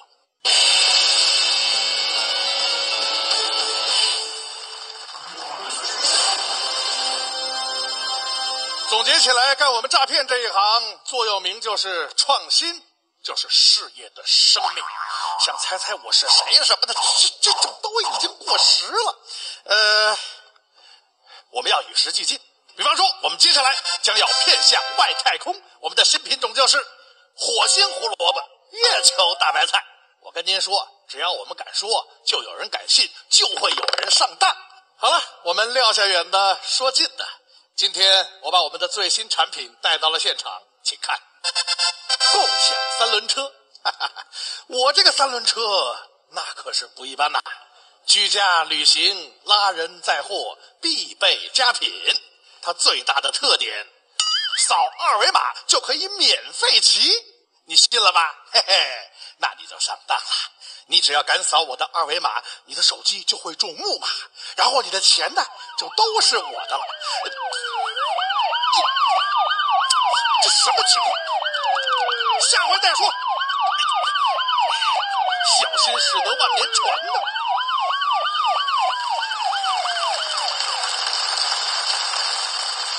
这不对呀、啊！刚才我在台上台下看的时候，满地都是金币啊，怎么我上来一个都没有了啊？看完了刚才朱毅的这段演出，我相信大家一定得出一个结论：知人知面不知心，防火防盗防注意，对不对？哎，其实开个玩笑，只不过呢，借用这个形式告诉我们呢，诈骗分子是如何准确的掌握我们每一个人的个人心理和信息的。那么大家也都知道啊，在过去的几年当中啊，电信网络诈骗是日益猖獗。但是在二零一六年，我国重拳出击，严厉打击这样的行为。二零一六年，为打击各种电信网络新型违法犯罪行为，全国正展开一场持久雷霆式的战役。在深圳，警方借助麒麟系统对伪基站进行精准定位，不到一年的时间，共打掉涉伪基站犯罪集团二十六个，抓获犯罪嫌疑人一百四十一名，缴获伪基站八十六套。在江阴，警方破获一起特大侵犯公民个人信息案，涉及个人信息一点一亿条。犯罪嫌疑人邱某通过雇佣黑客、买通公司高管等手段，盗取大量公民个人信息，高价转卖，从中牟利。在吉林，警方打掉两个全国性电信网络诈骗团伙，案件涉及二十个省市，共抓获涉案人员七十七人。广东省公安厅组织“飓风”专项行动，在柬埔寨成功打掉一个特大跨国网络诱赌诈骗团伙，在马来西亚开展统一收网行动，一举打掉五个冒充公检法的诈骗窝点。一年中，成功将二百九十六名电信网络诈骗犯罪嫌疑人从泰国、缅甸、肯尼亚等国家押解回国。二零一六年，全国公安机关共破获电信网络新型违法犯罪案件十三点二万起。查处违法犯罪人员六点二万名，为群众紧急止付挽回经济损失五十一点二亿元，阻截清理涉案银行账户六十七万个，关停涉案电话号码八十点六万个。综合治理，标本兼治，打击电信网络新型违法犯罪活动的持久战，正在升级为多部门联合发力的歼灭战。二零一六年关于防范和打击电信网络诈骗犯罪的通告，关于加强支付结算管理、防范电信网络新型违法犯罪有关事项的通知相继出台。电话用户百分之百实名制，银行卡开户数量限制，非同名账户 ATM 机转账二十四小时内可撤销等措施，为公民拉起了一道道防范电信网络诈骗的安全警戒线。好，三幺五晚会正在继续。二零一六年，在福布斯最具价值的品牌排行榜上，耐克是排在了第十八位。耐克的成功自然离不开消费者对它的青睐和信任。然而，就是这样一家备受消费者信任的全球知名品牌，当它的产品出现质量问题的时候，它又是怎么面对消费者的呢？二零一六年四月，耐克篮球官方微博发布了一条消息。NBA 球星科比布莱恩特2008年北京奥运会夺冠时所穿的一双 Hyperdunk 08篮球鞋复刻版将限量发售。南京的郎先生成为了这次销售中幸运的中签者，以每双1499元的价格抢到了两双。相对来说是算比较高，这个鞋当时也是被誉为就是说耐克最好的一双单单球鞋嘛。耐克在中文官网上宣称，这款鞋后跟带有耐克拥有专利的 Zoom Air 气垫。然而，郎先生穿上这双鞋一上球场就觉得有点不对劲儿，真的很硬。打球的时候，我落地的时候就是明显就是感觉被脚酸。带有 Zoom Air 气垫的鞋怎么会硬呢？一直爱穿耐克篮球鞋的郎先生觉得有些奇怪，于是他在鞋的后跟位置切开了一个小口。发现里面是没有气垫的。郎先生上网搜索，发现有很多消费者也在反映同样的问题。有人甚至把刚买的这款鞋和此前同款的复刻鞋切开进行了对比。左边这双鞋的后跟带有 Zoom Air 气垫，而新买的这双鞋后跟只有实心橡胶底。六十多个消费者自发组建了维权微信群，推举郎先生作为代表与耐克进行协商。随后，郎先生拨打了官网上的耐克售后服务电话，客服说需要与生产部门进行核实。十天后，耐克客服人员承认这款鞋后跟确实没有气垫。你要当时官网上不写这个带气垫，我就不买了。已经召集过您了，我们有承认我们的错误。耐克客服人员在电话中也给出了解决方案，可以全额退款，但消费者们认为耐克应该假一赔三。因为根据新修订的《消费者权益保护法》，经营者向消费者提供有关商品或者服务的质量、性能、用途、有效期限等信息，应当真实全面，不得做虚假或者引人误解的宣传。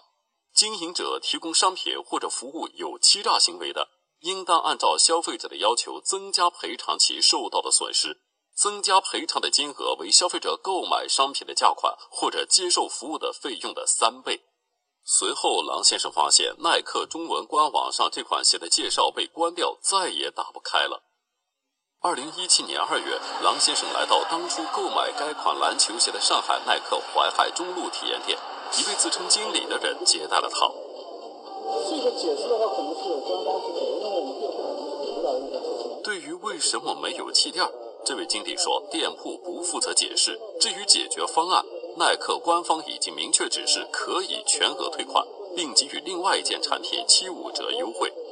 我们店铺里收到的一个消息的话，就是这个东西只要顾客有来，呃，虽然这张协议的话，我们不管有没有退，我们都能退。这位经理表示，对于消费者提出的三倍赔偿要求，他们无权处理。郎先生可以直接找耐克中国总部交涉。于是，郎先生来到位于上海江湾城的耐克体育中国有限公司，一位自称叫 Peter 张的售后服务经理接待了郎先生。Peter 张承认这款鞋确实没有气垫，只不过是在产品说明上出现了错误。我们就是有一些描述的错误，或者是一些比较严重的错误。您的意思就是，不管是什么原因，它都不可能是虚假宣传。对，这个是谁说的？是我们法务说的。郎先生认为，虚假宣传应该由工商部门来认定。依照我国消费者权益保护法，顾客可以要求三倍赔偿。Peter 张表示，现在只能按照耐克的政策来执行。对我没办法说对部分消费者另外一个补偿，我们只能说我统一的一个补偿法。Peter 张还告诉我们，耐克已对这款鞋做出了公开召回，并且在当地工商部门做了备案，并通知了各门店。这个招商部门也明示，在徐汇工商去做的这样的备案。然而，记者不管是在店铺还是在中文官网上，并没有看到召回通知。那么，耐克是否真的像他们说的，在当地工商部门备过案呢？记者来到上海市徐汇区市场监督管理局消费者权益保护科进行求证，得到的答复是，工商部门从未接到过耐克公司的备案或相关情况说明。同时，郎先生发现。虽然耐克中文官网上关于这款鞋的介绍无法打开，然而在美国的英文官网上，关于这款鞋有气垫的介绍依然存在。耐克发生这样的事情已经不是第一次了。早在2011年，消费者发现，在中国销售的 Hyperdunk 2011篮球鞋前脚掌比美国同款缺少了气垫，消费者据此向工商部门举报耐克公司涉嫌虚假宣传。耐克当时对此的解释也是宣传失误，给出的解决方案同样是全额退款。但北京市工商局经过调查后认为，耐克公司侵害了中国消费者权益，对其开出了四百八十七万元的罚单。两天后，记者以消费者的身份再次来到耐克体育中国有限公司，想就工商局备案一事与售后服务人员进行核实。这一次，售后服务人员拒绝见面，只表示他们会在一周内以电话或邮件形式答复郎先生的要求。但是一个月过去了，郎先生并没有接到耐克任何形式的答复。消费者与耐克公司的沟通只能通过客服电话进行，而得到的答复都是同样的解决方案，最终结果都是一样的。我们愿意为您提供全额退款的一个服务，我这边已经是最终的解决方案了。您后续再次来电，我们还是一样的处理方案。你这个内部的这种规则呢，根本就无力对抗中华人民共和国的法律。你说有，结果没有，我不管你啊，什么故意啊、过失啊啊，你失误不失误啊？消费者来说，就看没有就构成欺诈，就是个虚假宣传。不是说发生以后。你改了就不承担加倍赔偿责任，经营者以我在市场监管部门、消费者组织报备了，就不承担法律责任了，这是没有任何法律依据的，这是对消费者维权的一种搪塞。耐克的标志啊，我想消费者已经非常的熟悉了，看起来就像是一个对勾，无论是在中国还是在外国，对勾代表的都是正确的回答。但是我想，在面对消费者的投诉的时候，耐克所给出的答案是很难让消费者在心中给他打对勾的。面对问题的种种推卸、逃避，这不是在保护品牌，而是在伤害品牌啊！因为要知道，一个品牌最坚实的基础就是他对消费者的担当。现在呢，说到生儿育女啊，这是人之常事了。现在有些年轻人觉得呢，自家老人带孩子的方法那套已经过时了。现在讲究的是科学育儿，需要有专业的人来做专业的事情。于是，月嫂这个职业呢，就从家政服务群体当中脱颖而出，而且还十分的抢手。有一些年轻的准爸爸、准妈妈们啊，这肚子里的宝宝还没有生出来，就已经在四处寻找合适的月嫂了。在一些大城市里，有专业技能的月嫂呢是身价不菲，更可谓是一扫难求。就是因为如此，有一桩生意在这个市场当中滋生而来。这里是杭州市下城区文辉路一个居民小区，不足一百米的小路边聚集了十几家月嫂公司，他们不仅提供月嫂中介，也提供办证服务。杭州佳杰市家政公司，他们声称不用参加培训就能办理月嫂上岗证。这个月嫂证啊，月嫂证，它有办法都有，是吧？不是这个东西培训培训是假的，主要是拿那本证。这会是个什么样的月嫂证呢？记者交纳了六百五十元，办理了一本金牌月嫂证，颁证机构为全国科技人才培养工程管理中心。记者一天课都没上过，学习考核记录却一应俱全。根据网站上留下的地址，记者来到北太平庄路二十七号，这里只是一个学校，根本没有全国科技人才培养工程管理中心。记者拨通了网站留下的联系电话。我们这个是一个大平台，它这里面下面有很多家，有很多很多子公司的，明白这意思吧？那你这个公司叫啥名字啊？我们这个是个平台，然后下面有很多公司的，知道不？记者通过全国工商企业查询系统和民政部中国社会组织网都无法查询到这个所谓的全国科技人才培养工程管理中心。在苏州街三十三号公寓一栋不大的写字楼里，聚集着大大小小十八家提供月嫂服务的公司。每家公司在向客户推荐月嫂的时候，都在强调他们的月嫂是经过专业培训、持证上岗。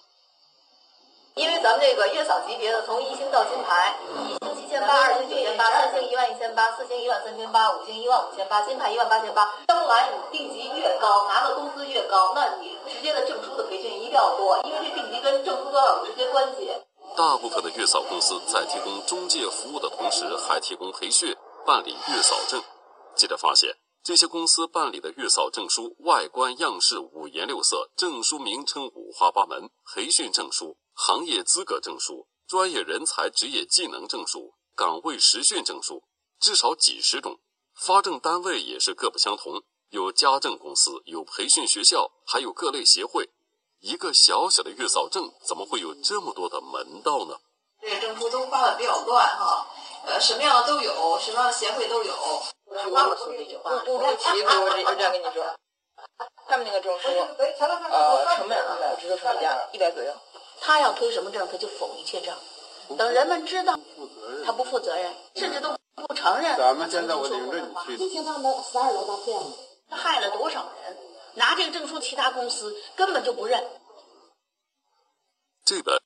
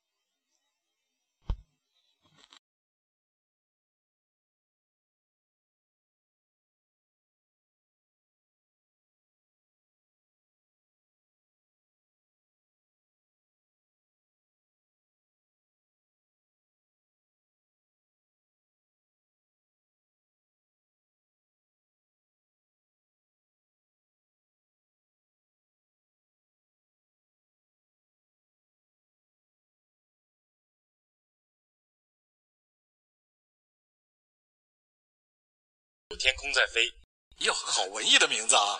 我以为得叫个什么哈利波特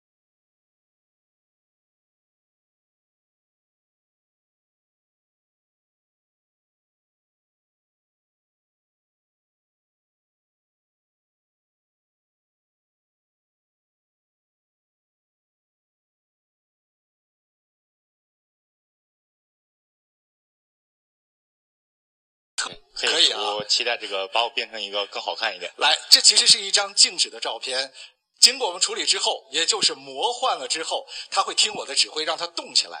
来，不信的话，我们现场验证一下，照片。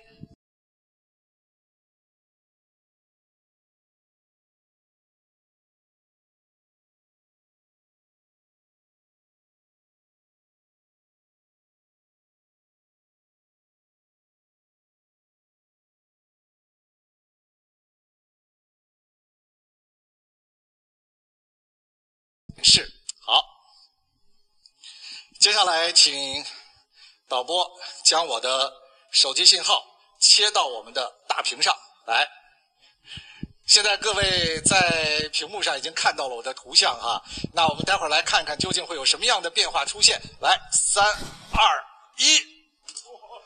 天哪，我瞬间就变成了他。虽然有点不太习惯，但是这样的变化居然真的就出现了。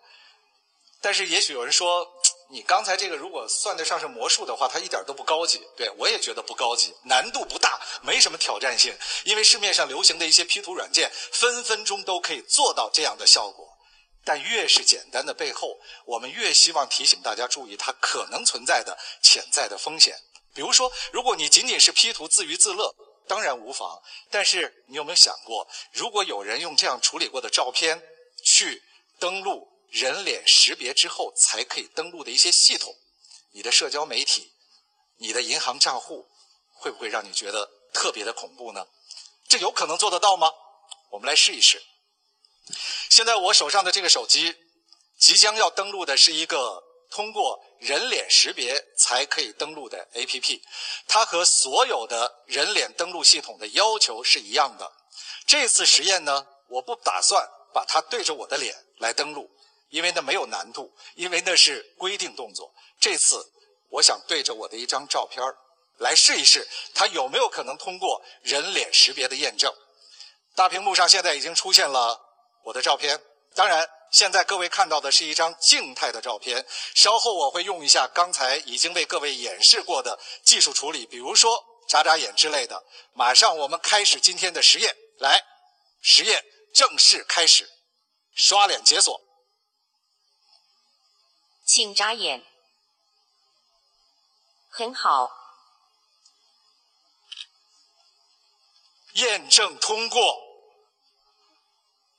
这回其实我真的笑不出来。说实话，在做这个实验之前，我还有点将信将疑。但现在看到“验证通过”这几个字的时候，全身出了很多很多的汗。你想啊。原本这个人脸识别应该是用它对着我的脸来完成的，可是现在一张照片稍作处理，它居然就通过了。也就是说，如果有别有用心、居心叵测的人，他拿了某一张照片去做一定的技术处理的话，他是有可能通过人脸识别的验证的。好了。你可能还会说，其实不是所有的人脸识别的验证都是这么简单，只要做做眨眨眼。没错，因为安全的需求，有的时候它需要有更高级别的验证，被称之为活体检测。这一刻，活体检测不是一个医学术语，它指的是你需要用一个更鲜活的、更生动的、更立体的面孔来通过检测。好，我们继续来做实验，看看这当中有没有可能依然还有。漏洞的存在，这个手机是刚才我们来做变脸的那部手机。我继续让它变过来啊！现在大家看到我的脸又在上面了，当然是刚才那个小伙子的脸。三、二、一，实验一下。眼，棒棒的。右转头，做的不错。睡觉。左转头。睡觉。棒棒的。请左右摇头。最后一步，请微笑。棒棒的。大伙儿笑了，其实我有点笑不出来。第一，要向那个小伙子道歉，你那么帅，因为我们临时处理，把你弄得那么丑，但是他居然还通过了，这说明刚才我所使用的这个人脸识别的活体检测依然是有漏洞的。如果有人。钻了这样的一个漏洞，钻进了我们需要人脸识别、需要活体检测才可以进入的一些系统，那么会有什么样的风险等待着我们？其实今天我所做的以上的实验，完全没有任何的意味，想要把像人脸识别这样一些高科技含量的应用打入冷宫。我只是想提醒大家，在这些高科技应用的背后，它依然有可能存在风险、存在漏洞。其实从过往的经验来看，科技含量越高，它常常呢安全系数也越高。但是对于像人脸识别这样的一些全新的技术应用，我们特别希望提醒那些研发者、那些使用部门，能够在使用和研发的过程当中少一些概念，而能够把真正的力气花在脚踏实地的每一件实事儿当中，让高科技真正的筑起我们安全的铜墙铁壁。当然，对于我们所有的消费者来说，在今天，当我们的姓名、我们的电话、我们的住址这些个人信息已经没有办法成为百分之百的绝对隐私的时候，其实坦率的讲，任何一种密码的设定方式也不能称之为百分之百的安全。只有不断的提高我们的防范意识，才能够真正的把风险降到最低。好，谢谢伟红和我们刚才这位小伙子愿意牺牲自己的颜值，没事拿手机换换脸，确实挺好玩的。但是这智能手机啊，最大的问题就在于容易没电，没电了怎么办？现在有不少地方啊都有这个手机充电桩，应急的，挺好用。但是您知道吗？一旦您用了这个东西啊，没准儿您的手机就被别人盯上了。不信的话啊，来看看我们做的一个测试。我一看到就懵了，我吓一跳，就瘆的瘆得慌。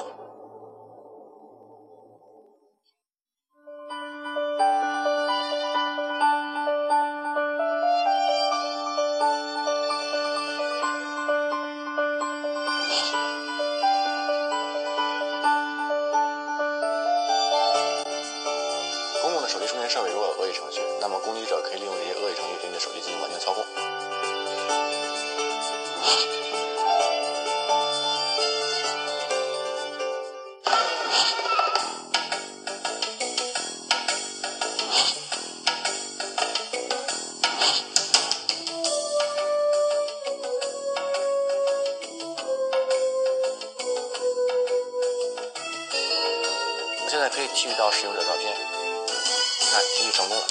这是他的照片。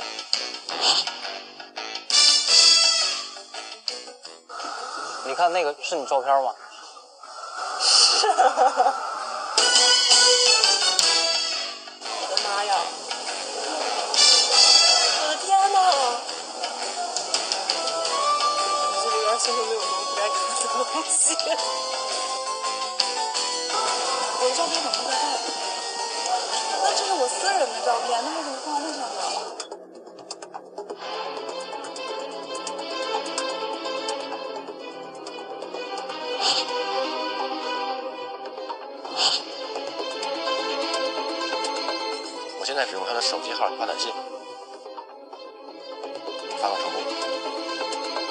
条短信是你给我发的吗？你搞错了吧？但是这个的确是我的手机号。你看这手机号是你手机号吗？你给我发了一短信，是不是你手机号？你干嘛的呀？你干嘛的呀？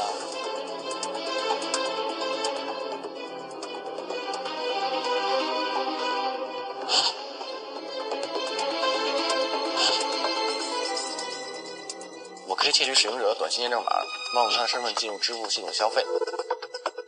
看，消费成功了。真好，我给你买了一张明天的电影票，你看一下信息。花的是谁的钱啊？啊，那当然是您的钱了。我感觉比较震惊，有人呃居然可以呃用我的钱，然后但是没有经过我的允许帮我消费了一张电影票，我觉得可能会比较担心这个事。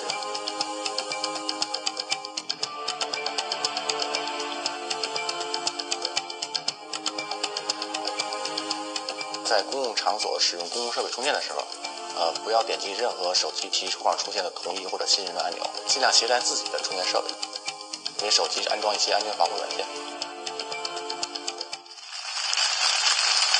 实在是太可怕了！我们现在谁都不敢说自己离得开手机，手机就是我们的身家性命啊！银行卡、支付宝，各种各样的密码全在其中。这手机充个电就被人看个底儿掉，这该怎么办呢？所以，保护好我们自身的个人财产安全、信息安全，就要从保护好我们自己的手机做起。不过，也请大家放心，那么在做完了这个测试之后呢，在公证人员的监督之下，所有涉及到的这些朋友的信息啊，我们已经全部销毁，保证不留任何漏洞。有很多做子女的可能都会遇到过同样的烦恼啊那就是父母太痴迷于买各种各样的保健食品了经常会买回来一大堆。有一个朋友呢曾经跟我说他的父亲啊因为相信了保健食品的功效居然连治疗心脏病的药都给停了。想一想真的是很可怕你要是劝父母少买吧似乎有不孝顺老人的嫌疑。但是放任不管呢，浪费钱不说，更可怕的是会耽误老人家的病情。但是大家有没有仔细的想过，为什么会有这么多的老年人热衷于购买保健食品呢？在这种现象的背后，又隐藏着怎样的秘密呢？这是吉林敦化市的一个会议现场。武汉乐百灵生物科技公司将一款名为甘舒堂乐粉的食品，一次向四十多名老年人销售五万多元产品。在全球啊，每三十秒钟就会有一个常友失去一条腿。这是甘肃兰州的一个会议现场。湖北国创伟业生物技术公司将一款名为银杏软胶囊的保健食品，一次向五十多名老年人销售十四万元产品。服用三到五周，总胆固醇下降十一点四，甘油三酯呢。这是陕西白河县的一个会议现场。安徽润九生物技术公司将一款名为蜂胶胶囊的保健品，一次向八十名老年人销售二十三万元产品。糖尿病的人只有个半月血糖正常，百分之百正常。在全国各地，每天都有这样的会议，向老年人推销着各种各样的产品。武汉乐百灵生物科技公司的销售经理告诉记者，他们公司曾创造过一场单项会议销售记录。最高的是在上海，当场销了两百万。记者调查发现，这些会议上销售的都是保健品和食品，仅仅具备均衡膳食营养、增强免疫力等普通的保健功能。可是这些公司为什么能向老人推销出如此多的产品呢？这得力于他们采取了一种特殊的方式，吸引老人参加会议销售产品，业内称为会销。湖北国创伟业生物技术公司不仅自己销售保健品，还为加盟代理商提供会销全套服务。在武汉武昌区的一座居民楼内，记者见到了湖北国创伟业公司的销售督导于督导告诉记者，开展会议营销第一步是发掘潜在老人客户，通过送一些小礼品获得老人的个人信息和联系方法，他们称之为收单。老年人这帮顾客啊，一个特点，第一个爱占便宜，第二个想的比较多。他喜欢什么呢？被别人忽悠，被别人骗，喜欢听好话。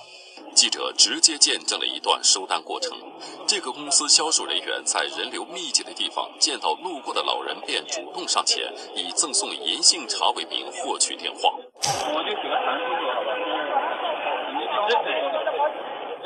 山东威海艾维尔生物技术有限公司也是一家专门从事保健品会议营销的公司。公司总经理向记者介绍，他们尝试过很多种收单方法，总结出最有效的方法就是送鸡蛋，屡试不爽。你来回送一百鸡蛋，这不是一次性的。第一天来领领十个鸡蛋，第二次你必须要带人来，给你二十个鸡蛋，第三次给你三十，第四次给你四十，一百个鸡蛋分了几次？到最后这一天就多了，为了四十个鸡蛋，谁还不领人去？王总经理强调，他们利用大数据的方法进行过比较，给老人送鸡蛋是性价比最高的方式。我们做过市场调研，你但凡一个顾客做了成功转换，基本到五十二块钱。你你想想，一百鸡蛋多少钱？能有五十块钱吗？通过送礼品获取老人联系方式，就算完成了收单。接下来就要和老人拉拢感情，建立信任，摸清老人身体和家庭状况。他们把这一环节称之为做客情。湖北国创伟业公司的市场督导告诉记者，获取老人的信任，最好的方法就是要打好温情牌。就说白了，就第一个沟通的时候啊，一定是寒暄，不要一上去就聊疾病、聊假期、那聊职业，就他会很防备。还是聊天日常琐事，一旦聊了后呢，就收不住。你可以作为我们来讲呢，我们只需要听那些有用的。江西南昌佳人生物科技公司经销的是一款名叫麦卡多胺的产品，他们也会借做客情的机会，让老人相信他们的产品有疗效。就像这个卖跑卖那个卖跑单，我们发一本书，发本书，然后给他一张试卷，然后你再去顾客家做，一边做就一边跟他宣导这个产品知识了。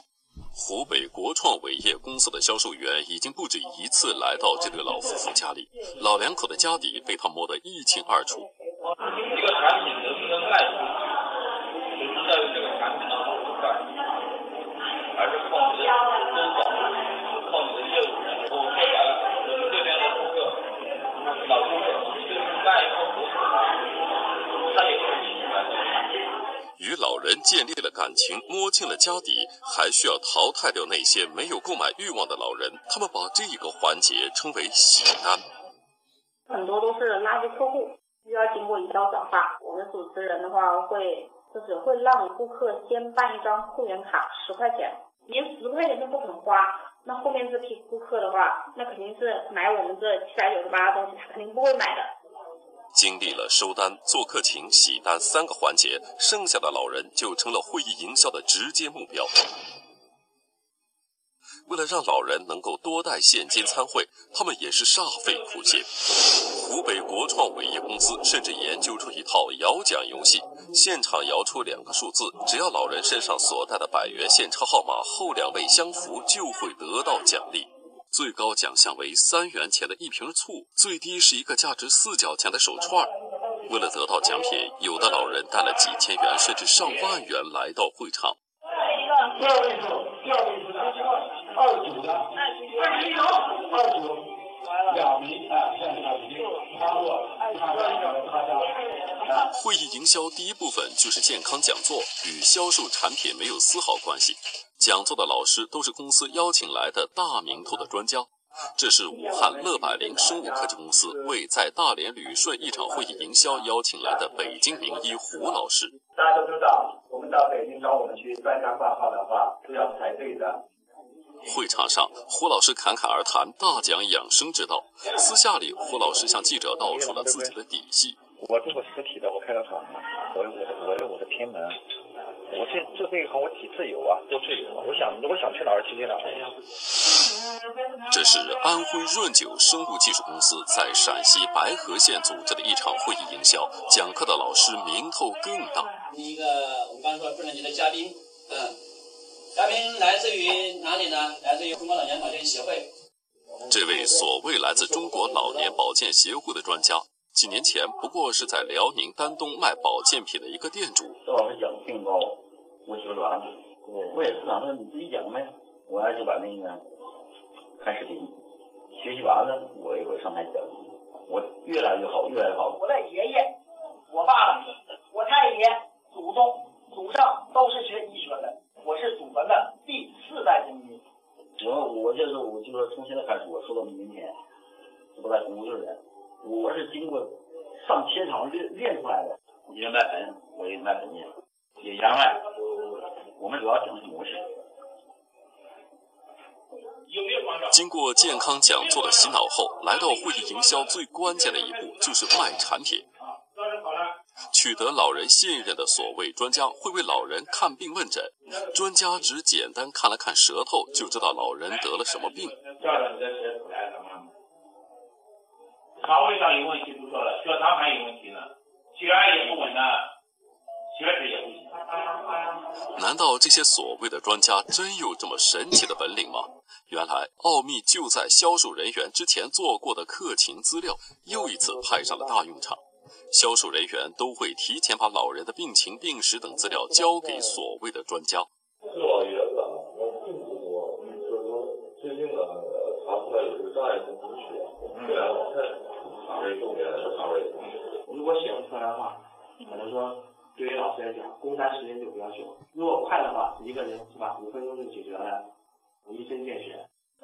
经过这一系列精心设计，参加会议的老人心甘情愿地掏出带来的现金，购买他们以为能够消除自己病痛的产品。在会议营销的蛊惑下，一些没有消费能力的老人，为了能买到这些产品，不惜从银行贷款。武汉乐百灵生物科技公司在吉林敦化的一场销售会上，一位老人花了一万五千元购买了两套甘舒堂乐粉。不管怎么，我要是拿这个两个，就是一万五千块钱呗。今天十号就开始贷款，行，困难都转我我拿着。这个宣称能治疗糖尿病的甘舒糖乐粉，仅仅是一种食品。这些公司想尽办法让老人掏钱购买的保健品，能给他们带来多大利润呢？湖北国创伟业生物技术公司的每盒对外售价为七百九十八元的银杏软胶囊，进货价为一百三十五元。武汉乐百灵生物科技公司的每盒对外售价八百九十八元的甘舒糖乐粉，进货价为一百五十元。安徽润九生物技术公司每盒对外售价三千九百八十元的蜂胶胶囊，进货价只有六十五元，利润高达六十倍。商人就是赚钱，老人家再再再苦再穷，他手上都有几千块钱。你一个人赚两千，你算一算，一个人赚赚你两千块钱，一百个人做二十万，你算就二十万，对不对？老人家有个共同特点，他怕死，怕死。大家看啊，这个所谓的保健食品会销，那就是一场层层设套的骗局啊！骗子利用的就是老人的孤独和寂寞。所以说，作为子女，如果我们能多尽到一点陪伴父母的责任，那么骗子的机会就会少了很多。当然，政府的相关部门更是要承担起自己的责任。就在食药监总局即将出台的《食品安全欺诈行为查处办法》中规定。以讲座、会议等方式宣传食品的，都属于食品宣传欺诈。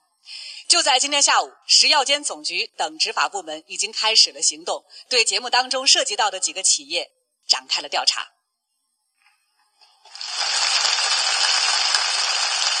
我们经常说“人无信不立，业无信难兴”。其实呢，二零一六年是我国社会诚信体系建设快速发展的一年。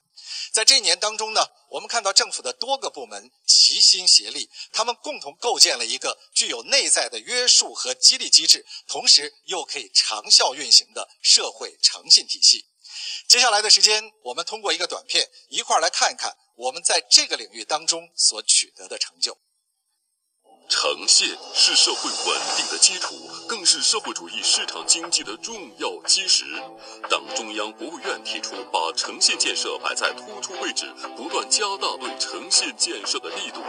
在江苏南京，南京市民诚信卡开始使用。积极参与无偿献血、志愿者活动、见义勇为等社会公益活动的，以及获得各级劳动模范荣誉的诚实守信好市民，在公共出行等公共服务方面可享受到便利优惠，让诚实守信的好处看得见、摸得着。在浙江浦江，县文明办和妇联联合农信联社推出了好家风信用贷专项贷款，手续更简便，利率更优惠。